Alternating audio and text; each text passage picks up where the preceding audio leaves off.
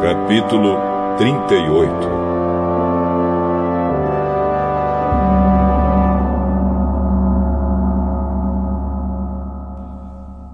Para os sacrifícios que eram completamente queimados, Bezalel fez um altar de madeira de acácia.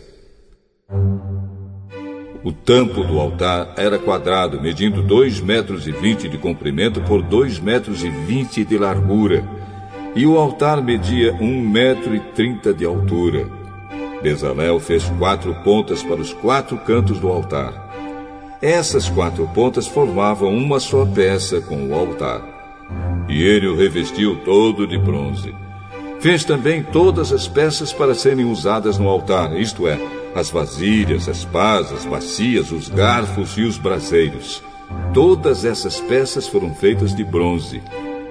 Ele fez uma grelha de bronze em forma de rede e a colocou debaixo da beirada do altar, de modo que a grelha chegava até a metade da altura do altar. Fez quatro argolas para os quatro cantos da grelha para enfiar nelas os cabos. Os cabos foram feitos de madeira de acácia e revestidos de bronze. Depois Bezalel enfiou os cabos nas argolas nos dois lados do altar. O altar foi feito de madeira e era oco.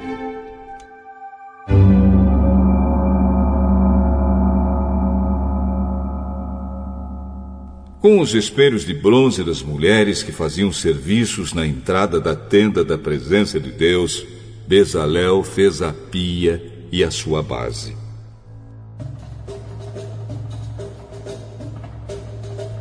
Para a tenda da presença de Deus, Bezalel fez um pátio cercado de cortinas de linho fino. No lado sul, as cortinas tinham 44 metros de comprimento. Elas eram sustentadas por 20 postes de bronze, com bases também de bronze. Os ganchos dos postes e os suportes das cortinas eram de prata. Bezalel fez a mesma coisa no lado norte do pátio.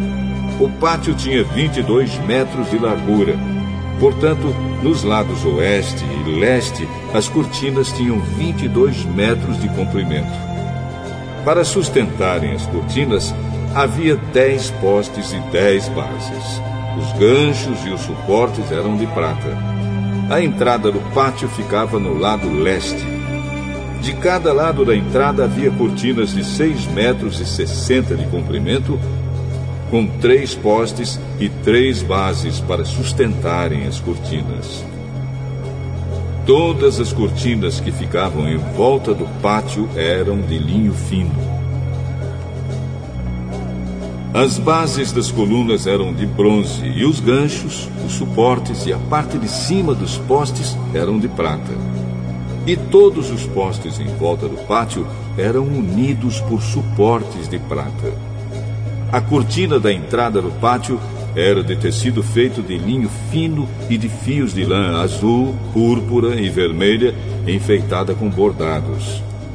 O comprimento dessa cortina era de 8 metros e 80 e a altura de 2 metros e 20, como as cortinas do pátio.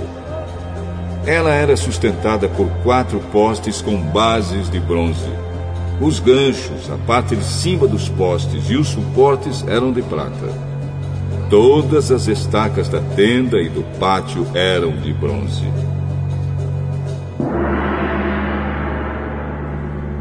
A seguir vem a lista da quantidade dos metais usados na tenda da presença de Deus, onde estavam guardadas as duas placas de pedra com os dez mandamentos.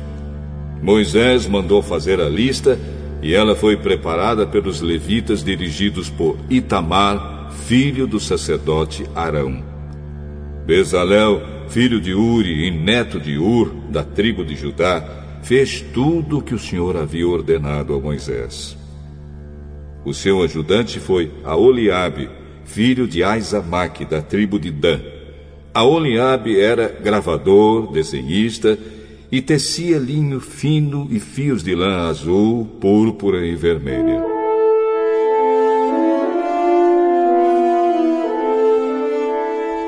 Todo o ouro que havia sido oferecido ao Senhor para a tenda sagrada pesava mil quilos, de acordo com a tabela oficial.